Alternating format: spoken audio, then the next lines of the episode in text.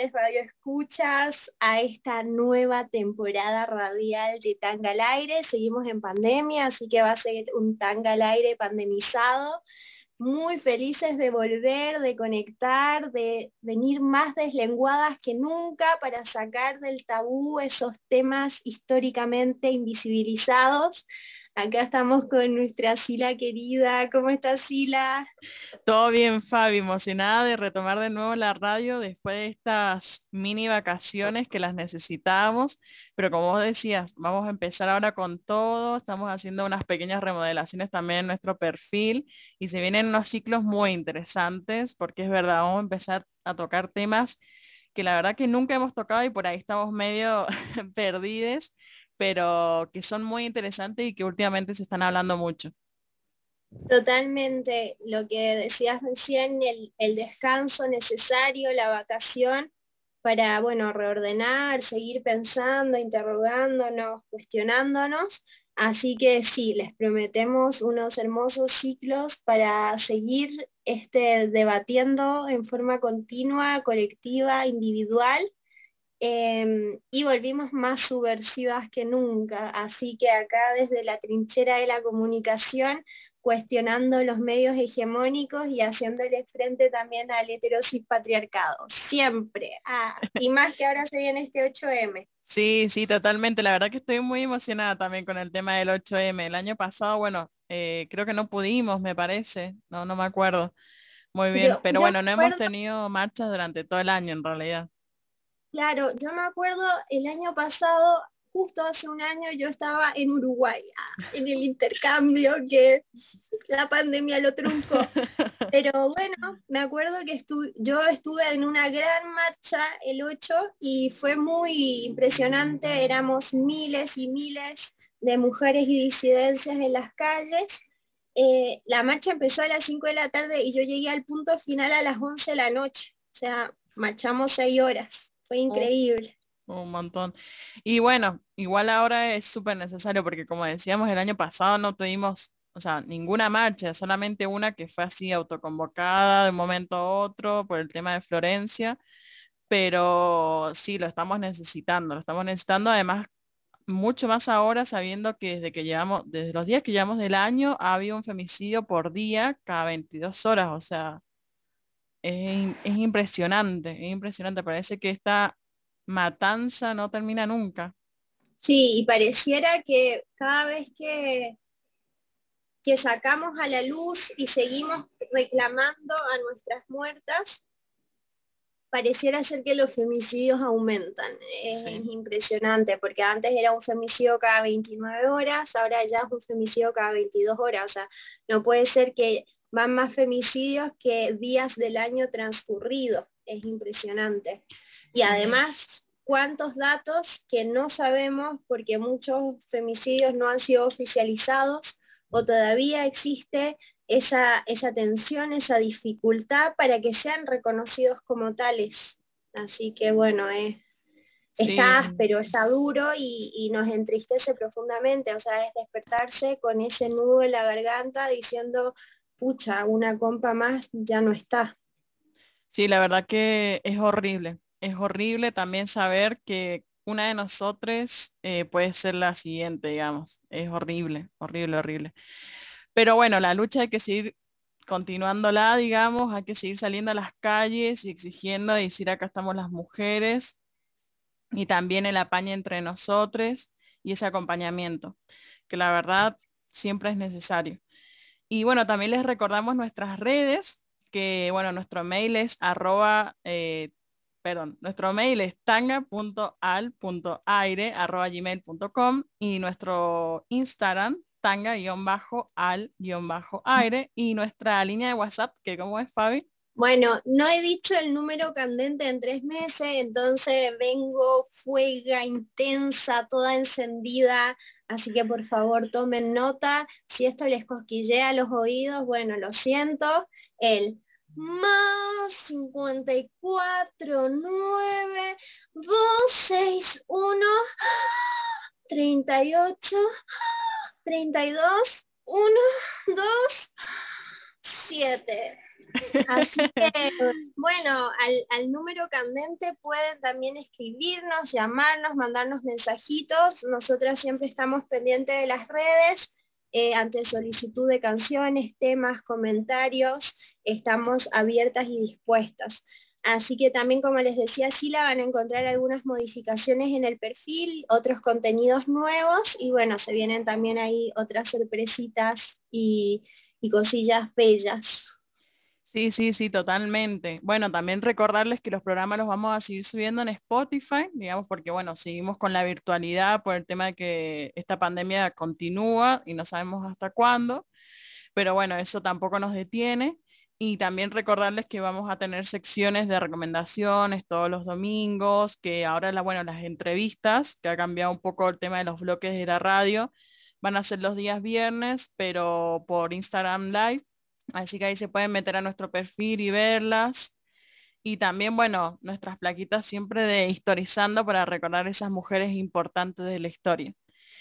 Bueno, como habíamos adelantado un poco, vamos a empezar un nuevo ciclo sobre los vínculos, que es un tema que la verdad está surgiendo mucho en este último tiempo, se está empezando mucho a hablar sobre este tema.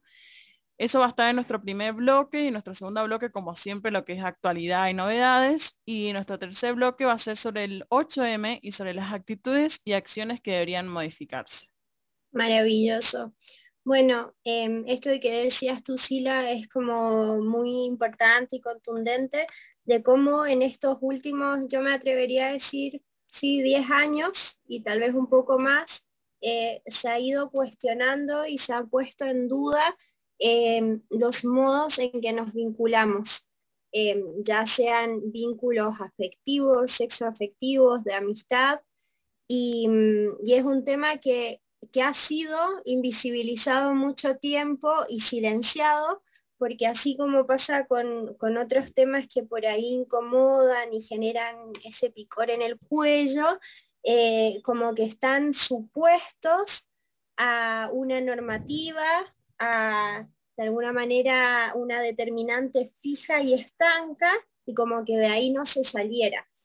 Pero la verdad es que somos personas, mutamos, nos transformamos, nuestros vínculos se transforman, nos tejemos continuamente en forma interrelacional y colectiva y por tanto eso hace que las formas de vincularnos no sean siempre iguales y no sean eh, siempre en respuesta a esta monogamia, ¿no?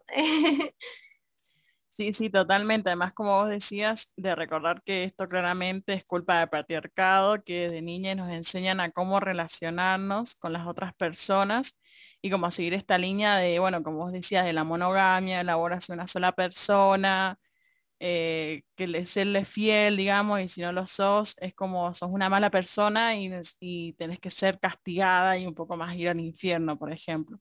Pero bueno, obviamente que mm, con toda esta revolución, digamos, del feminismo y en este siglo XXI, hemos empezado a ver estas, estos cambios, digamos, en, en las relaciones y en los vínculos y se empieza a hablar de muchos nuevos términos, como por ejemplo el poliamor, digamos, la anagamia.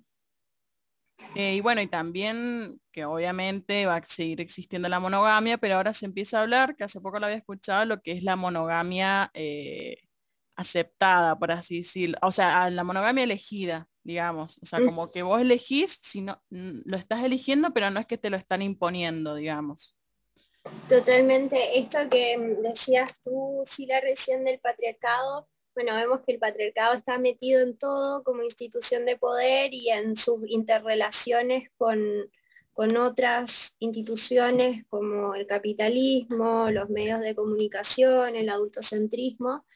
Y, y, me quedaba yo pensando en esta disposición normativa que es la monogamia, que, que, claro viene siendo insertada en nuestras cabezas, en nuestros modos de ser y estar desde que somos pequeños y es una idea que se va reforzando a lo largo de nuestra existencia a través, por ejemplo, de la escuela, de los medios de comunicación, que vemos, por ejemplo, no sé, eh, publicidades, siempre dos personas, que antes, bueno, mucho más heteronormado, siempre hombre-mujer, o una identidad corporalizada femenina y una masculina, y ahora vemos que eso empieza a, relajarse un poco, empiezan a aparecer parejas disidentes, pero siempre en estos términos eh, monogámicos. Y también pensaba que, esta monogamia es, eh, bueno, esta monogamia no consentida, digamos, no elegida, como decías tú, sino impuesta, es como que no nos dan eh, ni siquiera la posibilidad para pensarnos qué es lo que me genera a mí esta monogamia, cómo quiero yo vincularme con esta persona, este ser, y tiene, siento yo, un impacto mucho más fuerte como, digamos, dispositivo de control sobre nuestras corporalidades, sobre nuestras sexualidades y afectos, sobre todo de las personas con corporalidades feminizadas. Sí, sí, sí, totalmente, porque bueno, recordar que es un heterosis patriarcado, digamos, y obviamente hacia las corporalidades feminizadas va a ser mucho más duro porque siempre te están exigiendo que cumplas cierto rol, por ejemplo, y obviamente que siempre cuando, digamos, la mujer, por así decirlo, engaña, es siempre, bueno, la puta, eh, y cuando lo hace el varón, no, es como un poco más y lo aplaudimos, digamos. Bueno, y también eh, estaría bueno eh, ir o sea, recordarles algunos conceptos y nombrarlos también, por ejemplo, lo que sería el poliamor, la poliafectuosidad, el vínculo abierto o la relación abierta, relación libre y amor libre, lo que es la anarquía relacional, que también últimamente se está viendo mucho, la monogamia consentida y lo que sería la responsabilidad sexoafectiva. Pero bueno, todos estos puntos los vamos a ir tratando de a poco en este ciclo. Y bueno, respecto al poliamor, por ejemplo, es una forma de posicionarse frente al mundo, desde la forma en que nos relacionamos. También se... Sí, sí, Fabi. Y perdón, Sina, que esto que, que decías creo que es muy importante, porque por ahí la gente piensa que ser poliamoroso solamente es eh, en la forma en que nos vinculamos y, por ahí solamente sexo afectivamente o sexualmente se piensa. Pero esto es interesante porque es como una forma como transversal a todo nuestro quehacer, como el poli quehacer. Ya lo vamos a ir desarrollando más, pero creo que eso es algo interesante, que es como ya así por así decirlo, una filosofía de vida, un modo de ser y estar.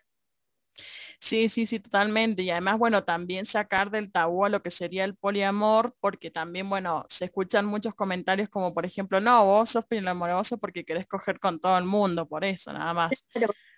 Y es como, bueno, puede ser que sí quiera coger con todo el mundo, pero también entran otras cosas, digamos, lo que sería la responsabilidad sexoafectiva o no, por ejemplo, eso depende de cómo sea esa relación poliamorosa, porque dentro de cada una hay subtérminos, digamos, eh, distintas formas de relacionarse, pero mm, me parece curioso ese comentario como decir, bueno, pero vos querés coger con todo el mundo y es como seguir, eh, digamos, eh, acribillando la sexualidad por ejemplo. O sea, como que uno no puede ser libre sexualmente y querer experimentar con un montón de personas. Hay personas que sí y otras personas que no, y ninguna de las dos está mal, digamos, mientras las otras, mientras las personas, digamos, se sientan cómodas en lo que están haciendo, por ejemplo.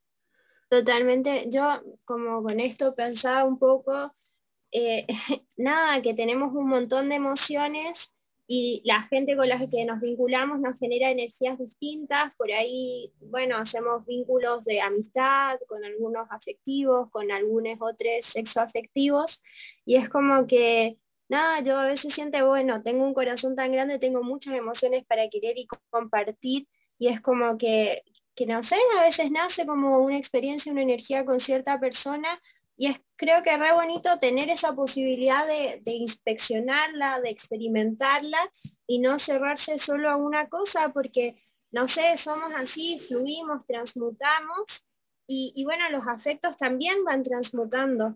Entonces, sí, cuando te vuelven a decir esto, ¿no? El otro día alguien me, me, debatía tipo, no, pero termina siendo que por ser poliamorosa, eh, al final eres, em, hay esta palabra que usan, em, se me acaba de ir. Ah. Eh, ay, eh, cuando hablan que tienes muchas parejas sexuales. Em, Promiscua. Ajá, me dijeron, es como eh, equivalente a promiscuidad. Y yo le, yo le refutaba como, no, o sea, no es el equivalente. No, no, totalmente. Bueno, por eso también recalcamos en esto lo que es la educación sexual integral, digamos, porque, o sea, porque sos poliamorosa, sos promiscua, pero tenés una relación heterosexual y no puedes ser promiscua y monogámica, digamos, es como raro. O sea, obviamente puede pasar porque no es que va según el tipo de vínculo que vos tenés, sino, digamos, va de la mano con esto de los conocimientos que vos adquirís y no olvidarte que existen las ITS y las ETS y independientemente de la relación que vos tengas, siempre vas a estar en peligro de contraer alguna, digamos. Pero bueno, eso va en la confianza, total, eh, obviamente. Pero me parece también medio fuerte como decir eso de que promiscua. Es como seguir también, eh, eh, em, ¿cómo que se dice? Trayendo a colación los propios comentarios que dice el patriarcado, digamos, con estas relaciones que van en contra de la monogamia, digamos todo esto es un aleccionamiento, o sea, disponer ciertas palabras como esto, eres de este modo así, es, de vuelta a construir una realidad y, y, como establecerte límites como, no, no puedes salirte de esto, porque además eres, no sé, una mujer cis, ¿cómo vas a hacer esto, como esto, lo otro? Y te vuelven a encasillar esa monogamia que es como bueno, pero yo también me la quiero cuestionar. Es como nos imponen la heteronorma y es como, bueno, ¿y en qué momento me cuestiono si realmente soy heterosexual o no? Y es como, no se da esa flexibilidad permisiva solamente para pensarse, porque hay gente que ya se escandaliza porque le tiras, bueno, ¿y tú qué crees del poliamor? ¿Qué? Que me estás diciendo que, vas a ser poliamorosa conmigo, que esto, que lo otro. No, te estoy planteando porque, bueno, creo que es un buen ejercicio también desde el cuestionamiento y la crítica a pensarse hacia uno mismo y hacia los otros, ¿no? Es como interesante eso. Eh, esto que, que, planteabas tú, bueno, viene de la mano en que también el poliamor eh, se plantea como una alternativa justamente a estos modelos hegemónicos de construir relaciones y que encuentran su lógica justamente en el patriarcado y en ciertas actitudes que, que, bueno, vienen relacionadas, que es la posesividad, el esto de ser exclusive, eh, fidelidad, obviamente esta heteronorma, y la categoría de la monogamia, ¿sí? que, que bueno, una monogamia como eh, así dispuesta, dictatorial. sí, sí, sí, totalmente. Bueno, y también rescatar de esto la palabra fidelidad, que más adelante la vamos a estar tratando, porque ¿qué es fidelidad, digamos? ¿Qué es ser fiel ahora, por ejemplo?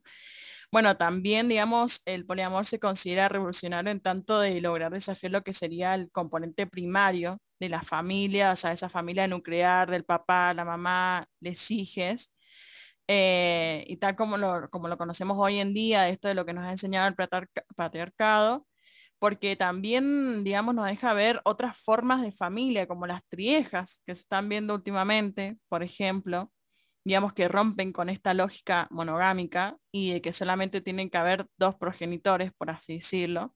Totalmente. Y mm, esto mm, que, decías tú también de como cuestionar a la familia nuclear primaria, esta familia, este concepto tradicional de familia, em, si nos vamos atrás un poco a los tiempos de Karl Marx y Engels, eh, Engels escribe justamente un texto donde cuestiona esta monogamia y en el fondo la monogamia viene a ser una herramienta útil para que el varón que va a dar herencia a sus hijos varones eh, sea como él sabe que esos hijos solo son de esa mujer, entonces les pasa su herencia, les pasa su capital.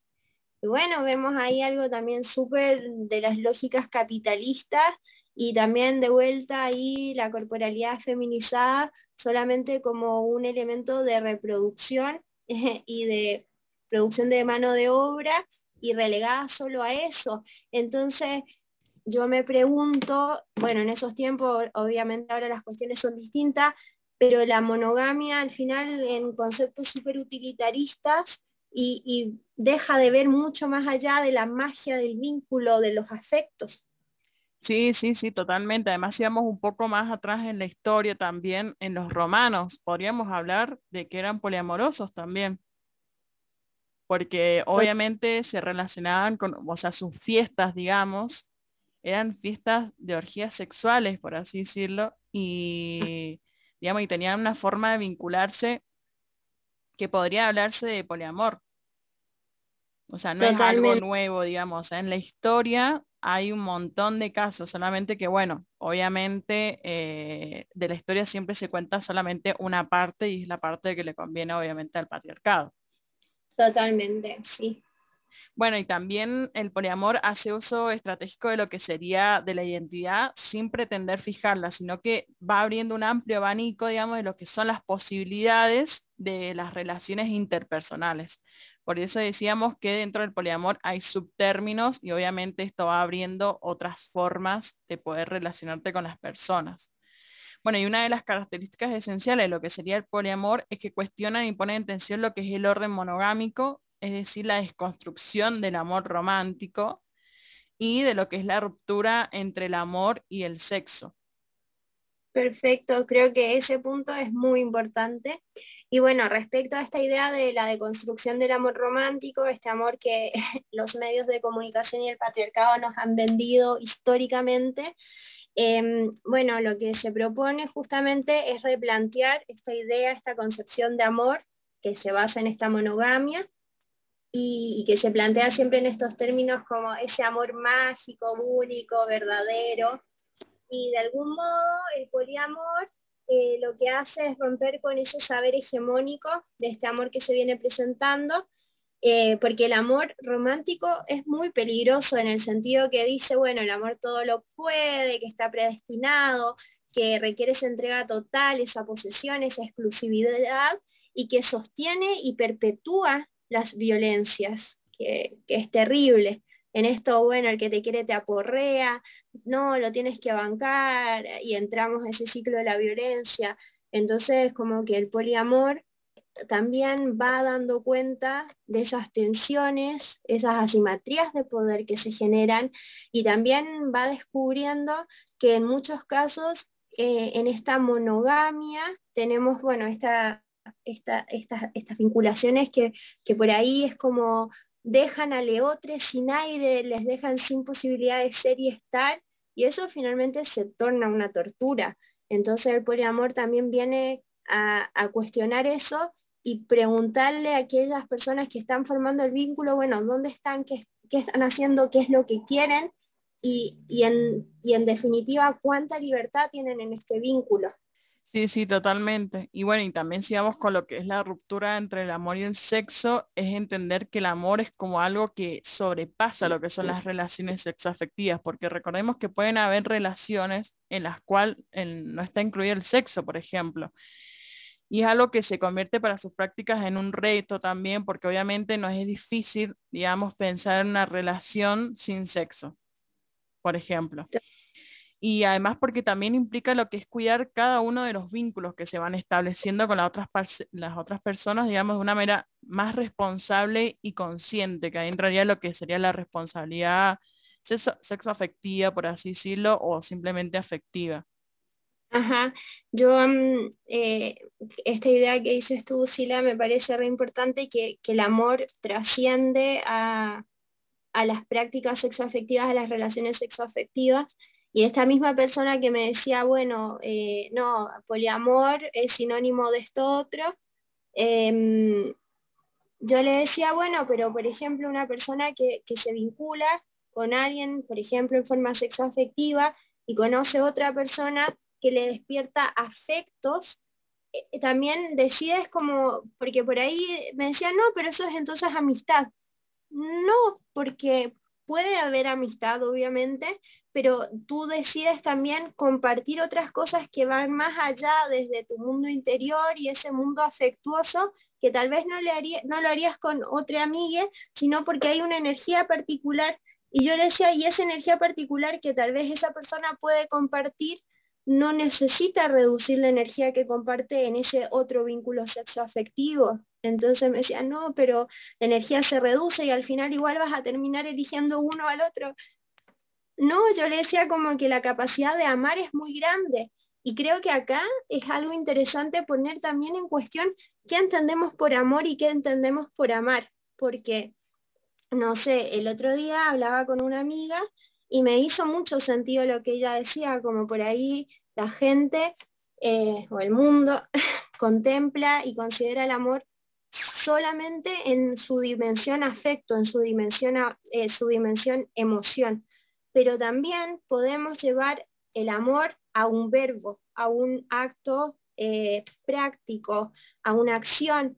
Y como yo puedo amarte, por ejemplo, cuando valoro tu trabajo, cuando me alegro de tus acciones, cuando me pongo contenta que, no sé, te salió algo que querías o yo ayudé a intencionarlo, creo que esas también son formas de amar a otros y ahí también empieza a cambiar nuestro sentido de cómo contemplamos y construimos vínculos. Creo que eso que está bueno poder decirnos, bueno, a ver, cuando yo digo te amo o amo a alguien, ¿qué es lo que verdaderamente estoy haciendo? Sí, sí, sí, totalmente. Es verdad, es como que es como también esto de, de, el significado que uno le dice a la palabra te amo, por ejemplo.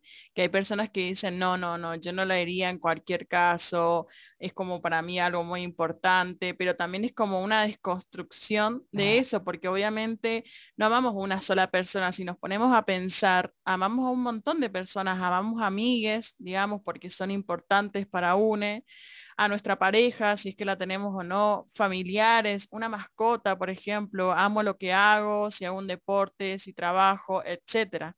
Digamos, es como que el amor obviamente va mutando y hay que sacarlo de que eh, es hacia una sola persona nomás, porque obviamente también te estás olvidando del amor propio, digamos, también me amo a mí. Totalmente. Eh, creo que que es un tema que nada nos, transversaliza y hay que estar cuestionándonos todo el tiempo. Em, bueno, más temprano habíamos comentado también que desde las distintas líneas de pensamiento, desde los feminismos, digamos, eh, se ha puesto en duda esto de la monogamia, esto de, de esa relación posesiva, y de alguna manera los feminismos logran fundamentar también al poliamor y mm, el tipo de feminismo que surge de estas relaciones está basado, digamos, ante de un saber táctico y experiencial. Y también algo muy importante es esto, ¿no? El deseo de reivindicar la libertad de las mujeres, tanto sexual como emocionalmente. Que, que bueno, de vuelta, el, el patriarcado nos ha coartado con estas estructuras monogámicas impuestas y, y nos y esa monogamia va de la mano con un montón de otras cosas, como un montón de otras cuestiones como, como está mal masturbarte, está mal que digas lo que piensas, está mal que cuestiones. Entonces, cuando decimos la monogamia nos incomoda, no es solamente porque no es que no quiera estar contigo, pero la monogamia viene cargada de un montón de significaciones que no son gratuitas en nuestras corporalidades. Sí, sí, sí, sí, totalmente. Bueno, por eso también hay que empezar a romper, digamos, lo que es la monogamia y se empieza a elegir, eh, se empieza a hablar de esto de la monogamia elegida, digamos. o sea, como también hacerte estas, eh, digamos, preguntarte si es este tipo de relación lo que querés o no, y si lo querés, realmente elegirlo y dejar de eh, repetir, digamos, tácticas machistas, digamos, que te impone el patriarcado, o sea, otras formas de relacionarse también. Eh, bueno, además también dentro del feminismo y el poliamor es un feminismo que además también reconoce lo que es la diversidad sexual, que es muy importante, el género, la lucha, eh, la lucha abiertamente contra el capitalismo y todo tipo de discriminación, por ejemplo, de raza, de clase, de género, de capacidad, de sexualidad, de edad y etcétera, digamos.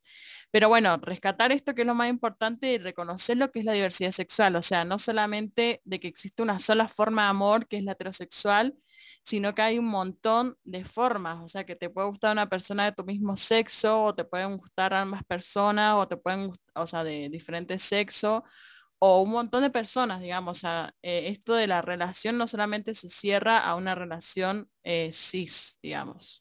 Totalmente. Y mm, también dentro de los aportes que el feminismo trae al poliamor están, bueno, lo que hablábamos un poquito antes, es la idea del, cuidado, el autocuidado y la responsabilidad de la emoción. Y mm, todas estas tareas, ¿cómo se llama? Em, vienen, o estas recomendaciones vienen de la mano de la importancia de comunicar también lo que pasa en aquel vínculo. Y, mm, y bueno, dentro de esto que es la responsabilidad emocional, es de alguna manera eh, gestionar las emociones y los acuerdos que son en torno a consensos y diálogos también de los sentimientos y emociones que, van suscitándose, porque obviamente la experiencia para cada persona es distinta, es única, es significativa, y eso es importante comunicarlo, porque, o sea, a la base, si no hay comunicación, todo se resquebraja. Sí, sí, sí, totalmente, es verdad. Esto es, eh, yo creo que es la base de cualquier relación, así como decías vos, la comunicación. O sea, es lo más, lo más importante y comunicar a la otra persona, digamos, los sentimientos y como este, también el tema como de las relaciones abiertas, que obviamente, bueno, hay subtérminos dentro de, de eso, pero como siempre comunicar, digamos, qué es lo que uno quiere y qué es lo que no quiere con qué puede y con qué no, digamos, pero para mí eso como que la comunicación es lo más importante, porque si no hay comunicación, nada, al final, digamos, las cosas no van para ningún lado, y ni para una ni para las otras personas que están, eh, digamos, eh, con las que estás vinculadas.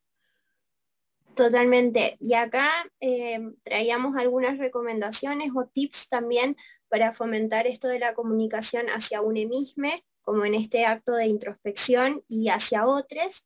Y por ejemplo, en esto de, pensarnos, cuestionarnos eh, el poliamor o, hacerlo corporal, em, es como común que en este acto introspectivo, por ejemplo, las personas lleven diarios o notas donde van apuntando también esto que les genera, que les molesta, que les hace sentir bien que eso también después es como un elemento para conversar con las otras personas.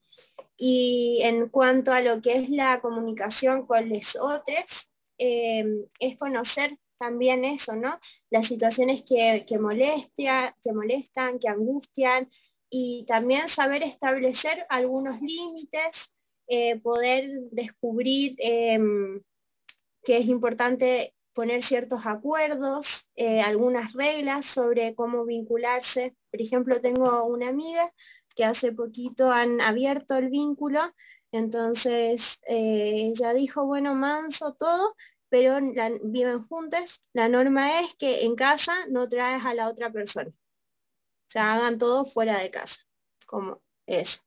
Y, y también disponer esto, bueno, nos manejamos en forma abierta, en forma poliamorosa, ¿quieres que yo te cuente con quién estoy? ¿Quieres que te cuente qué hago? No, prefiero que no me lo digas, bueno, perfecto. Entonces son cosas que van acordándose entre las personas que conforman el vínculo y eso hace que, que sea muy sano, porque hay mucha transparencia y confianza también y no por el contrario esto que que nada, que te mandas a, que, quieres coger con miles, no, es solamente una forma de ser y estar, porque, a ver, así como podemos relacionarnos con amigas, con familia, ¿por qué no también con otros viendo como compañeros o como seres afectivos muy cercanos que nos genera una energía distinta? Sí, sí, sí, totalmente, como esto que vos decías, y también, bueno, el poliamor supone dejar de lado este sentimiento de los celos para pasar a lo que denominamos lo que es la comprensión, es decir, esto de alegrarse por la felicidad de la pareja al estar con otras personas. Y bueno, y esto de los celos es muy importante porque no solamente en poliamor, sino yo creo que en cualquier tipo de relación sexoafectiva, digamos, eh, estaría bueno empezar a, a cuestionarse este tema de los celos, porque obviamente no están buenos. Obviamente que las personas, bueno, por naturaleza somos celosos, o sea, sentimos celos, pero el tema es que cuando lo estamos sintiendo, como decir, no, esto lo tengo que trabajar, no voy a hacer estas cosas, y si uno a veces las hace, digamos, pedir perdón y reconocerlo, porque yo creo que lo más importante también es reconocer este tipo de actitudes, digamos, y pedir perdón si a la otra persona le hacen daño y cómo trabajarlas, porque suponte que no sé, si no sigues con esa persona, en una siguiente relación te va a volver a pasar, digamos. Y esas cuestiones de celo no están buenas porque al principio se le podría decir leves si las queremos jerarquizar, por así decirlo, pero una vez que uno las empieza a permitir, digamos, se empiezan a poner mucho más heavy y sabemos lo que puede llegar, digamos, a una locura de celos, por así decirlo, como esto de revisar el celular de la persona, de controlar con quién se está juntando, digamos, empezar a seguir a, las personas con las que se relaciona y empezar a stalkearlas, digamos, eh, son como eh, situaciones de control, digamos, y que no están buenas y que obviamente llegan a, también a un, tema de, culpa hacia la otra persona, digamos, eh, que no tendría por qué sentir culpa, por ejemplo. Totalmente, creo que, que, esto de los celos está bueno seguir cuestionándonos y eso, ¿no? Saber, bueno, ¿cómo manejo esto? ¿Cómo lo hago? O también si en algún momento veo a mi compañero con otra persona y siento felicidad, bueno, también decir, bueno, esto me, pone contenta, a ver qué es lo que me pone contenta de esto, como poder descubrir todo aquello. y, y, ya un poquito para ir cerrando, hay algunas cosillas que, también tenemos que cuestionar, que, que va de la mano también un poco como con el patriarcado, que que nosotras continuamente decimos que el patriarcado se transforma como un camaleón y se adapta a las nuevas circunstancias y sigue reproduciendo sus lógicas violentas. Entonces muchas veces se toma de la mano de, ah, que el poliamor, y empiezan a establecerse también dentro de este poliamor lógicas y vínculos asimétricos y jerarquías de poder que terminan al final siempre sometiendo y oprimiendo a aquella identidad con corporalidad feminizada. Em, y no sé, por ejemplo, pasa mucho que ciertos varones, que en realidad son monogámicos, dicen, no, amor libre, poliamor, eh, bueno, y creo que es muy bueno preguntarles, bueno, ¿y tu pareja sabe que eres poliamorosa y que vas a sostener conmigo un vínculo poliamoroso? Porque si no estás siendo un infiel, como a ver, claridad en estos términos y eso también hace a esto que decíamos antes, a la responsabilidad afectiva, a la responsabilidad emocional. Sí, sí, sí, totalmente. Y bueno, y algo que quería también, digamos, a traer a colación es que se supone que cuando uno tiene una relación abierta o poliamorosa es porque realmente la eligió, digamos. Pero bueno, hay ciertas situaciones en las cuales uno no lo elige y lo hace como de forma eh, digamos, desesperada por no perder a otra persona, pero que a fin de cuentas, digamos, después eh, eso va saliendo a la luz, digamos, y te empiezas a dar cuenta que en realidad esa relación no va, digamos. Pero bueno, obviamente que la teoría del hecho hay un gran estrecho. o sea, es algo que obviamente tenemos que trabajar y todo. Bueno, esto también que, que decíamos recién, que por ahí empiezan a reproducirse lógicas violentas, creo que algo que, es re importante es, por un lado, responsabilizarse y hacerse cargo de las emociones, de la gestión de ellas, y, sobre todo procurar no afectar ni manipular la libertad del otro. Y eso en todo tipo de vínculo, ya sea este poliamor, en una relación abierta, en un vínculo libre, eh, en una monogamia consentida y elegida, es eso, sabernos personas, sabernos subjetividades diferentes que habitamos y, decidimos compartir una coordenada, pero eso no nos hace que somos todo el tiempo fusionados, tenemos nuestros espacios particulares y es eso, ¿no? Poder respirar un aire propio, un aire libre y no coartado. Creo que eso y, la, y entender que comunicar es la clave de, de, las formas de vincularnos en todo tipo de vínculos. Sí, sí, totalmente. Bueno, ahora me acordé lo que te iba a decir, Fabi, de esto de que obviamente amar de amor hablar de amor libre no significa que es lo mismo que poliamor, sino que el amor libre, digamos, puede estar, o sea, en realidad debería estar en cualquier tipo de relación, ya sea monogámica, digamos, una relación abierta, una anagamia, por ejemplo, pero entender que no van de la mano, sino que el amor libre trata de esto, de la comprensión hacia la otra persona, de la libertad de ser, del tema de los celos, de que esta comunicación también y la confianza de que la otra persona venga a decirte qué es lo que le está pasando, porque obviamente entender que las, las relaciones también mutan, que en un principio pueden estar cerradas y que después las puedes abrir y que después las puedes volver a cerrar, digamos, y no es tan mal, sino, también, eh, sino que esto se trata del amor libre, de que la otra persona pueda venir y hablar sinceramente y no, no sentirse juzgada, digamos, y como un monstruo porque estás cometiendo algo atroz, por así decirlo, digamos, sino que siempre esto de la confianza. Y para mí eso se trata de un amor libre, digamos. Totalmente. Y mm, nada, me parece que, con esto también podemos ir cerrando este primer bloque con esta idea que, llevarnos, bueno, de, de, pensarnos en formas tal vez poliamorosas, en en cuestionar el vínculo que sostenemos, cómo es nuestra, tal vez si estamos habitando una monogamia, si es consentida, si se está dando esto de la comunicación y sobre todo también recalcar que, que esperamos que en cualquier tipo de vínculo es esto, ¿no? Esa comprensión por parte del y de lesotres, como ese cobijo receptivo sin violencia, y, que, bueno, podemos hablarnos pese a que tengamos diferencias y que si yo vengo a, por ahora a decir, bueno, me pintas y abrimos la relación, que el otro no venga, ¿cómo que esto? No, como, bueno, sepa aceptar porque eso es también parte de, de un proceso constructivo de las personas que conforman el vínculo. Sí, totalmente. Y además también entender que si no te sentís cómodo, siempre lo puedes ir a hablar y ver, digamos, bueno, de cómo se sigue con la relación y si no se puede seguir, digamos, de dar un paso al costado. Obviamente que cuesta, digamos, pero esto, porque si no también estás obligando a la otra persona a hacer algo que realmente no quiere. Totalmente. Como siempre decimos, toda acción eh, conversada y consentida, para que yo, que también estoy tal vez sosteniendo una idea, no me vuelva la persona violenta y opresora, ¿no? Creo que hay también mucha conciencia sobre, sobre nuestros modos.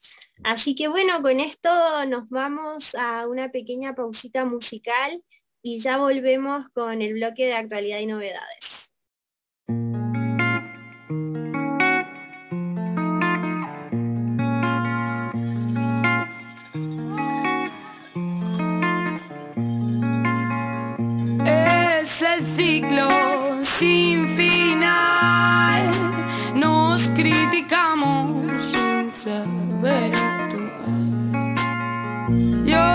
lo que quiero es siempre mejorar. No puedo apreciar el cambio, hoy vuelvo, vuelvo atrás, escondida a oscuridad.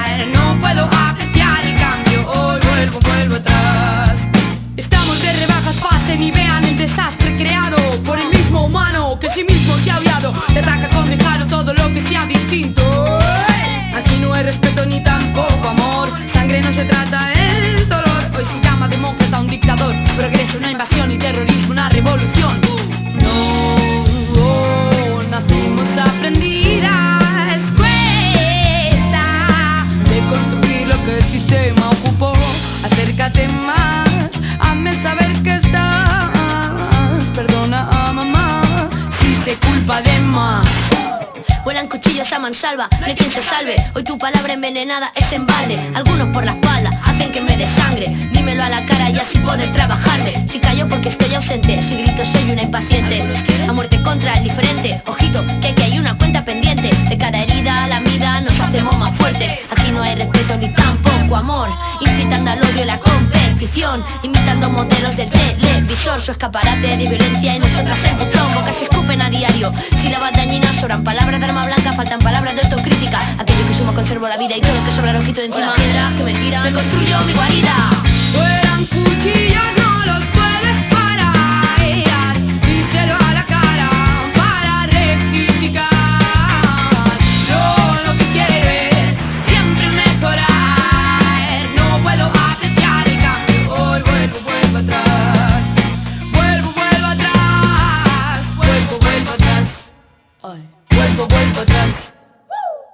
Bueno, después de esta pausita musical, volvemos con nuestro bloque número 2, que como siempre es de actualidad y novedades. Y bueno, hay unas muy buenas noticias, por ejemplo, esta de que la provincia de Mendoza, respecto a la ley IBE, eh, que se eliminó las restricciones para lo que es la compra del misoprostol, porque si recordamos, antes el misoprostol estaba prohibida su venta y solamente la podías comprar a partir de una receta, digamos. Pero bueno, esto cambió luego de la sanción de la ley 26.610 y la ley provincial 8.116 deviene inaplicable, digamos, que reconoce lo que es la resolución del Ministerio de Salud mendocino publicada en el boletín eh, oficial. La verdad que esto es una gran noticia, porque si sabemos el misoprostol al principio se usaba para otras cosas, digamos, para otras patologías, y obviamente después de estas restricciones, esas personas que obviamente no la usaban para abortar, eh, no podían consumir este tipo de fármacos. Y también, bueno, porque la, ley sobre el aborto legal viene a imponer y decir como esto está en contra de la ley y por lo tanto esto ya no va más. Así que nada, es una alegría enorme y también sabiendo el costo del misoprostol y que ojalá eh, se empiece a, comercializar, digamos, el misoprostol nacional, porque sabemos que en Santa Fe hace aproximadamente dos años, creo, empezó la producción y es mucho más barato. Sí, totalmente. Y esto que dices tú, Sila, es también un reflejo de la lucha colectiva y organizada que se viene sosteniendo hace décadas. Y nada, a mí me pone muy feliz cuando aparecen estas noticias porque siento que de a poquito vamos también desarticulando ese de, esa institución opresora y vamos habitando espacios más justos. Entonces, reconocer también que la interrupción voluntaria del embarazo es un derecho de las personas con capacidad de gestar, es poder reconocer los distintos escenarios y contextos de personas que, al final quedan embarazadas y, y no lo desean. Entonces, tener esta opción legítima, segura, porque finalmente el misoprostol es el medicamento eh, más seguro y también es aquel recomendado por la Organización Mundial de la Salud, entonces era un chiste esto, ¿no? Que no pudiera ser comercializado o con esas restricciones de, bueno, de un tipo de receta, no la común, es como casi la receta de los psicofármacos, así que la verdad que nos alegra un montón. Y otra noticia que nos pone muy felices es que, bueno, Rita Segato es eh, será reconocida como doctora honoris causa de la Universidad Nacional de Cuyo. Bueno, Rita, para quienes se preguntan, es una escritora, antropóloga y activista feminista argentina que va a recibir entonces esta máxima distinción por su trayectoria y contribuciones en el campo de las ciencias sociales. Bueno, Rita, eh, ella actualmente trabaja en Brasil, ha hecho mucha investigación y tiene un texto que se llama La escritura en el cuerpo de las mujeres, que, eh, por ejemplo, ahí ella analiza la figura del femicidio en lo que es Ciudad de Juárez, en México, así que si lo encuentran, nosotras también lo podemos subir a la página, es un excelente ensayo y tiene textos muy buenos, como muy pedagógica también. Y bueno, esta entrega, esta distinción va a ser justamente este lunes 8 de marzo, porque estamos en este mes lila, eh, en el aula C de la Facultad de Filosofía y Letras eh, a las 18.30. Y si lo quieren seguir, lo pueden ver en vivo a través de Señal U Académico. Así que se meten ahí a los portales de la universidad y van a poder ver a, a Rita recibiendo el honoris causa. La verdad que una hermosa noticia. Pero bueno, la que sigue ahora no es tan hermosa. Eh, como sabemos, desde que ha empezado el año han habido una ola de femicidios y transfemicidios. El Observatorio de Femicidios en Argentina de Adriana Maricel Zambrano, digamos, como siempre, van realizando relevamientos y bueno, en este ha sido el relevamiento para enero y febrero del 2021, manifestando, digamos, de que han habido 51 femicidios y un transfemicidio, o sea, el 70% de las víctimas además fueron asesinadas en sus hogares y el 67% por la pareja o la expareja. En todo esto, obviamente, han quedado víctimas. 62 hijas quedaron sin madre, 72% de ellas son menores de edad. Y 8 mujeres ya habían realizado denuncias previamente. Y 6 tenían medidas cautelares de prevención.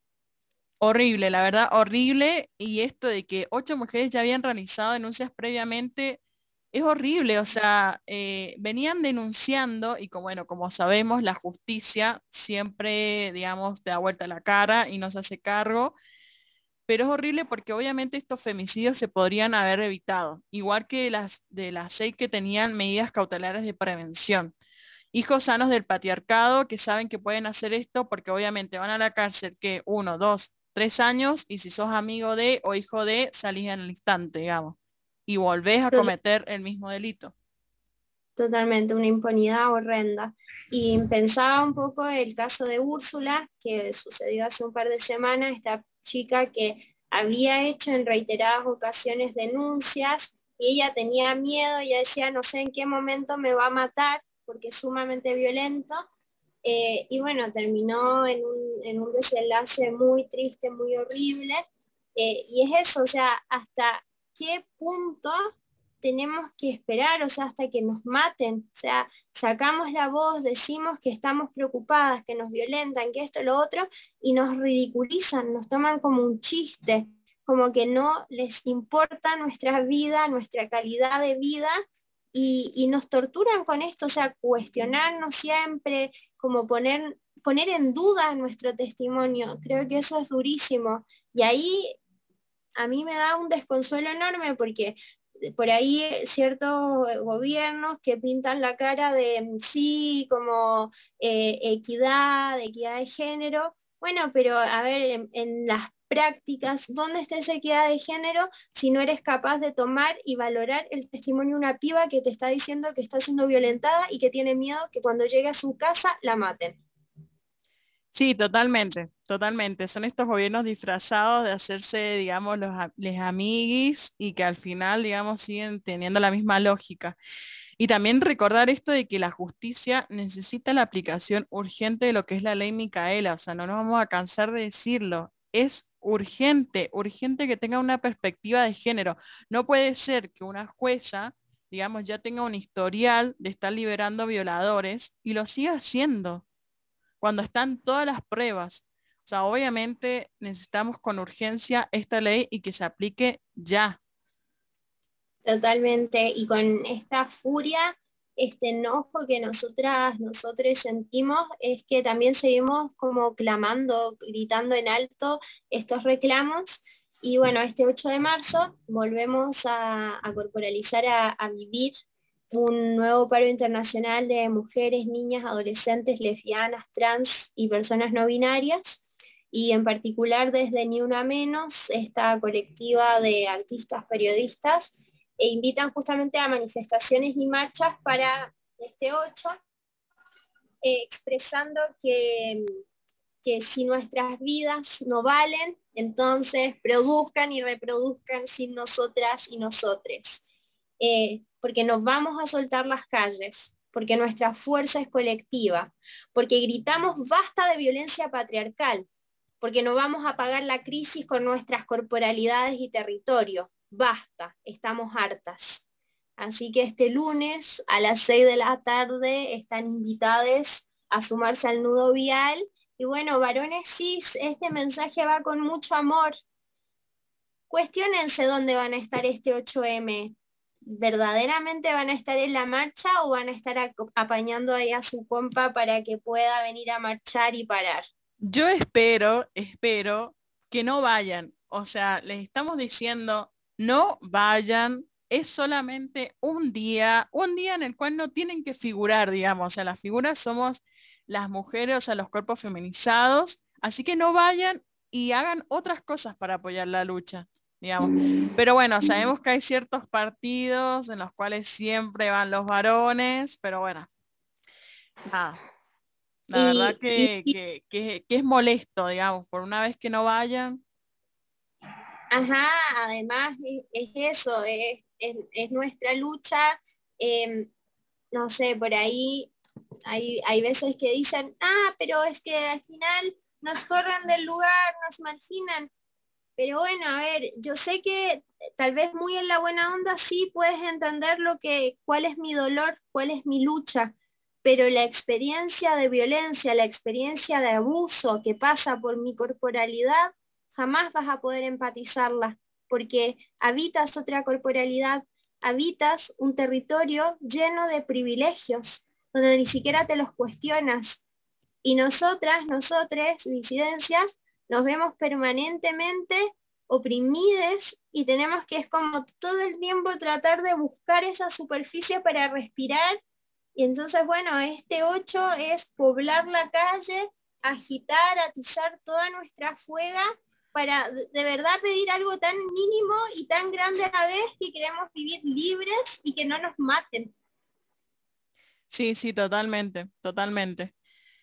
Pero bueno, nada, ojalá que se la empiecen a cuestionar y que no vayan, digamos, y dejen de serles protagonistas, porque las pibas podemos llevar un cartel, no necesitamos de su ayuda para llevar un cartel o una bandera, digamos. Pero bueno, ya sabemos quiénes, quiénes son. Ajá, así que si varón cis te está sintiendo interpelada en este momento, bueno, creo que, este programa ha hecho efecto. Ah. no, y además también de que siempre nos tratan de separatistas, digamos. Y es como, bueno, puede ser que en cierto punto sí, algunas personas ocupen esa posición, pero otras no, digamos, y por una sola vez que te estamos diciendo que no ocupes nuestro espacio, digamos, me parece que lo deberías entender y que no debería ser algo cuestionable y que encima nos vengan, digamos, un poco más a patotear. Totalmente. Y también para los medios de comunicación hegemónicos, entrevisten a las pibas, entrevisten a las disidencias, no a un varón cis que está llevando un cartel, porque de vuelta, a ver, ¿quiénes son protagonistas de esta historia de lucha y violencia? Las pibas y las disidencias. Así que bueno, ahí que se les prenda un foquito a esos medios. Sí, sí, totalmente. Y bueno, y recordarles que este día no nos feliciten, digamos, por el Día de la Mujer, sino que nos acompañen en la lucha y también esto es un mensaje para aquellas, digamos, propagandas o publicidades en donde dicen, este día regalar a la mujer, no sé, un balde para limpiar, este día, no sé, regalarle, qué sé yo, cierto producto para la limpieza, cierto producto para la cocina, es como nos siguen poniendo en esa posición de que las mujeres solamente estamos en la casa para cocinar y nada más. Totalmente. Así que bueno, con esto nos vamos a otra pausita musical y ya volvemos con el tercer bloque, así que quédense y sigan deslenguades como nosotras.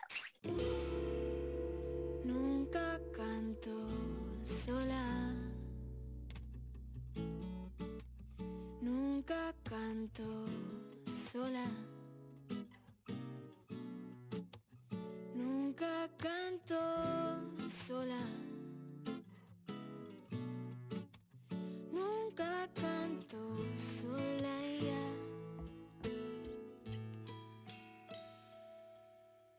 Canto porque el silencio me agota, por dar a esta risa que es de plata y de soledad. Canto por las penas que se enganchan en la boca, todos los gemidos que no logran avanzar. Canto con las del olor a miel en sus quimeras, canto con las que quedaron siempre fuera. Y a pesar de la metralla y de la incomprensión, no dejaron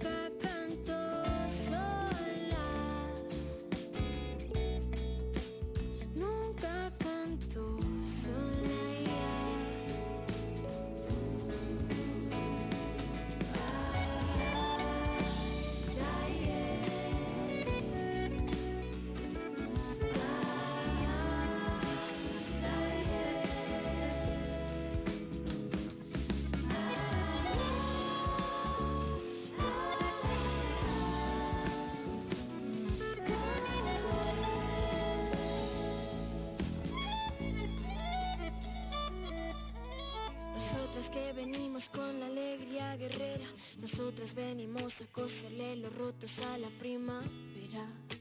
Nosotras que venimos saliendo de la trinchera por sembrar la vida entera, por vencer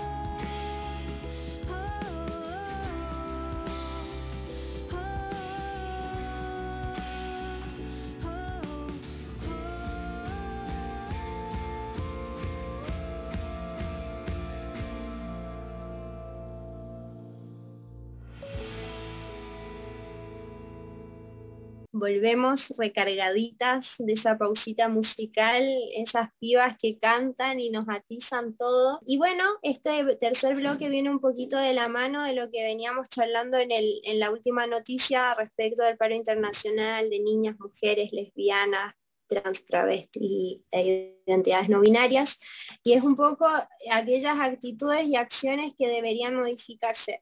Tú, Sila, recién habías mencionado que, que el 8M, como en la sociedad y también desde los medios de comunicación y los medios de producción, nos venden esta idea que, que nos feliciten, que nos regalen cosas, y oh sorpresa, que esas cosas que nos regalan sostienen estos roles estereotipizados y finalmente redundan eh, y perpetúan a la violencia simbólica.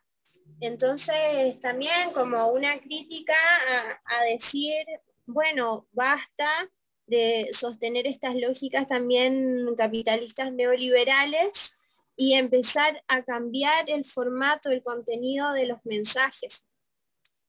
Sí, sí, sí, sí, totalmente. Y bueno, y también retomar lo que decíamos antes de esto de no hacer paro ni marchar y no participar de los espacios a los que no han sido convocados. O sea, entendiendo que no es no. Totalmente. Eh, y bueno, el 8M, como decíamos más temprano, es un día de lucha y activismo y que viene a recordar que el camino, el recorrido ha sido tortuoso, no ha sido para nada fácil. Por ahí nos encontramos con, con ciertas situaciones muy terribles, muy tremendas y que nos sobrepasan.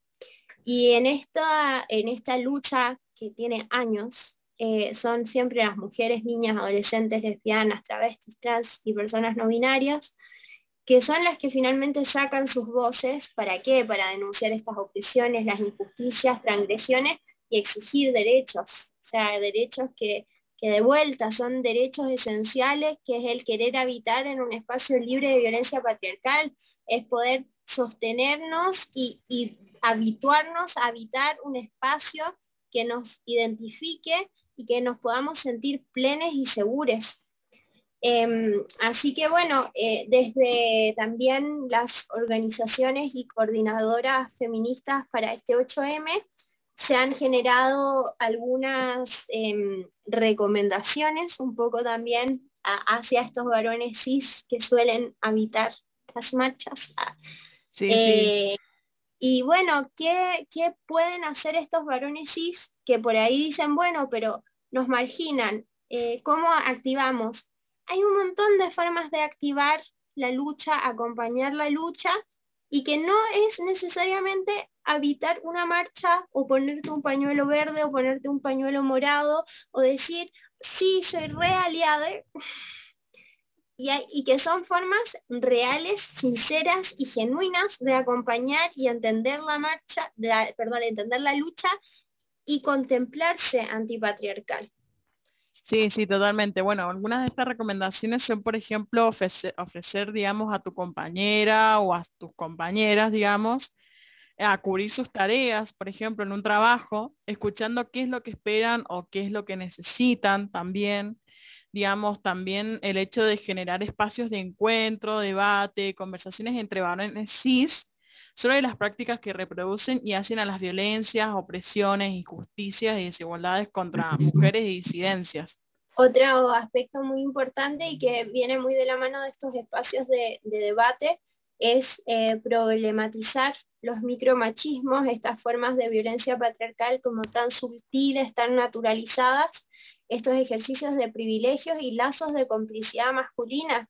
También esto, ¿no? Como, bueno, eh, a ver, varón, si tienes un celular, tienes un grupo de WhatsApp y resulta que están mandando nudes de una compa o están mandando, digo entre comillas, chistes, bueno, para la bocha y decir como esto no va porque esto que estás enviando es sumamente violento, es misógino, yo no lo banco.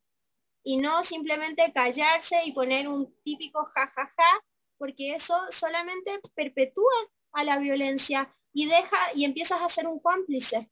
Cuando te callas, eres cómplice. Sí, sí, sí, totalmente. Y parece que esto hay que recordárselos todo el tiempo, la verdad. Debería ser más fácil, como decírselos una sola vez y listo, que quede claro, digamos. No todo el tiempo estar recordándoles estas cosas que son bastante obvias. Bueno, y también otra de las recomendaciones es que si sos papá, obviamente encárgate de tus hijos y permití que tu pareja, digamos, vaya a la marcha, por ejemplo. Si sos tío, padrino o amigo, también ofrecete como niñero. O sea, también esto, bueno, de lo que decíamos de conversar con tus amigos y los familiares sobre lo que es la importancia de la movilización para que participen y, bueno, obviamente que cada uno a su manera.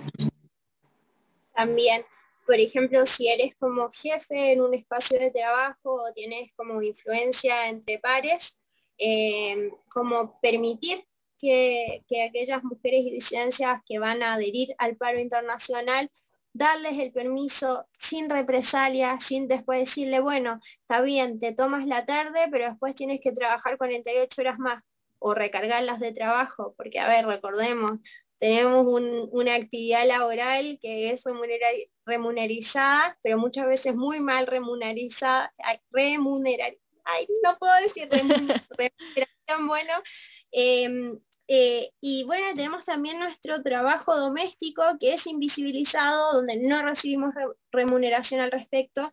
Entonces esto, por favor, no actuar con represalias.